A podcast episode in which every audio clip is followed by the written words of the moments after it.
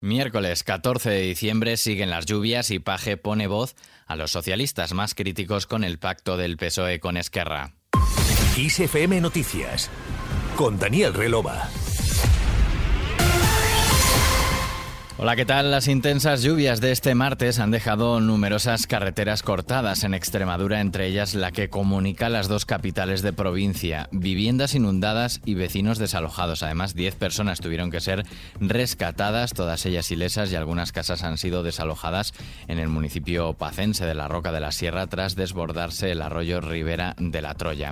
La borrasca Efraín también sembró el caos en Portugal, más concretamente en Lisboa, con calles, túneles y estaciones cerrados por las inundaciones, el consistorio lisboeta llegó incluso a activar el nivel de alerta rojo y pidiendo a la población que se quedara en casa. La cara B, la parte positiva de las generosas precipitaciones de los últimos días, la encontramos en el espacio natural de Doñana, Huelva, cuyo paisaje empieza a transformarse gracias a estas lluvias que están hidratando una marisma que comienza a llenarse en algunos puntos mientras se percibe el cambio de tonalidad del ocre al verde en la zona director de la Estación Biológica de, Doñana, Eloy Revilla, explicaba a EFE que el agua está sirviendo para hidratar la arcilla, pero que todavía falta para que empiece a llenarse.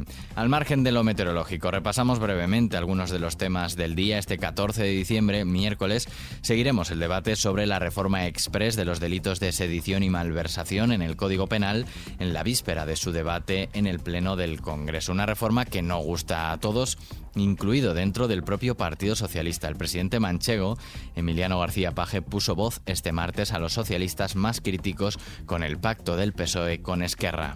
Soy muy contrario a lo pactado con los independentistas. Y no hace falta que me expliquen lo que está pasando. ¿eh? Y ver que un código penal se pacta en dos cafés o en dos charlas en el último minuto sin ningún informe jurídico, vulnera los cinco años que invertí en mi carrera de derecho. Entiendo muy bien lo que está pasando. Lo entienden el 95% de los españoles. Es más, lo entiende Junqueras, lo entiende Pere Aragonés y lo entiende Puigdemont, al que desde luego ¿eh? no querría que volviera a España con las manos en los bolsillos. Esto es serio, ¿eh? Básicamente es lo que parece. ¿O es que nos vamos a equivocar todos los españoles? Críticas duras por parte del presidente de Castilla-La Mancha que, según fuentes socialistas del Ejecutivo, han molestado al presidente del gobierno y líder del PSOE, Pedro Sánchez, que está convencido de lo que está haciendo porque heredó lo que heredó en Cataluña. Esas mismas fuentes consideran un grave error las críticas de Paje, ya que aseguran que si le va bien a Cataluña, le va bien al conjunto de España. En materia educativa, las cinco comunidades autónomas gobernadas por el PP insistieron ayer en la retirada de la propuesta de la nueva selectividad, pese a lo cual el Ministerio de Educación ha manifestado su intención de pelear para que no abandonen las mesas de negociación y sigan trabajando en su diseño.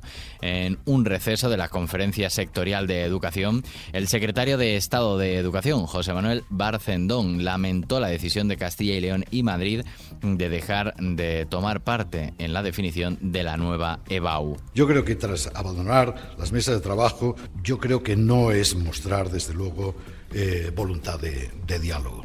Yo creo que mucho más que una voluntad de diálogo es, eh, oiga, si usted no admite lo que yo digo, pues cojo y me voy. Es decir, no, no es una voluntad de acuerdo, sino una voluntad, en todo caso, de imposición.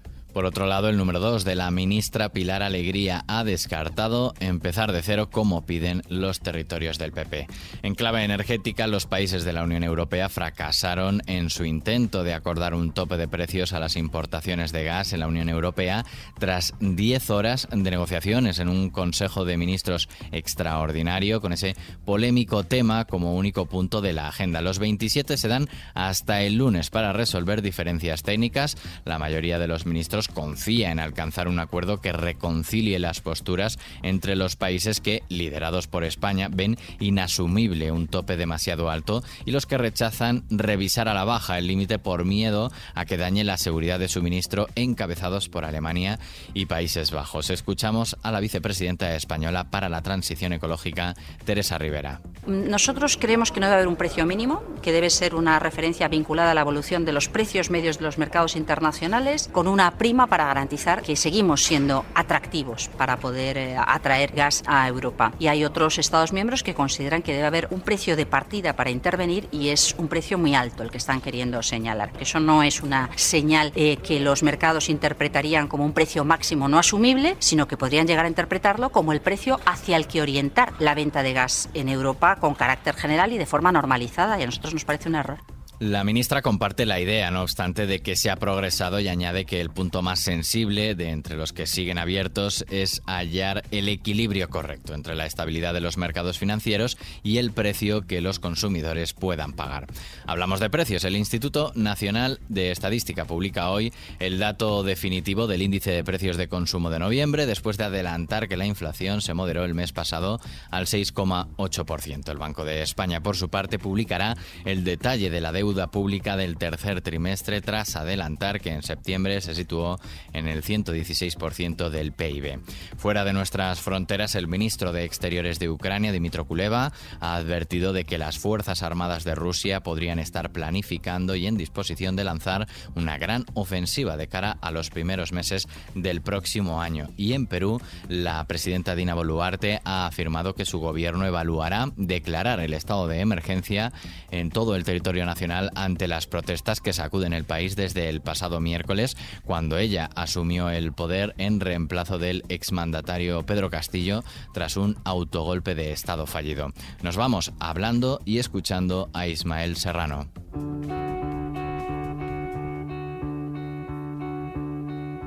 Yo, fantasma Seremos la gira que Ismael Serrano comenzó en junio de 2021 concluirá del 15 al 19 de marzo del próximo año en el Teatro Lara de Madrid. El tour del cantautor madrileño comenzó en Barcelona, ha pasado por toda la geografía española y también por numerosos países de América como Argentina, Chile, Uruguay, Costa Rica y México, entre otros. Un espectáculo donde presenta los 13 temas de su último y décimo trabajo, publicado el año pasado. Tampoco faltarán los clásicos de su trayectoria de más de dos décadas. Con él y su canción Cállate y baila que interpreta junto a la cantante Ede, terminamos. Susana León ha estado en el control técnico de este podcast de XFM Noticias. Saludos de Daniel Relova. Que pases un buen día. Tomemos algo.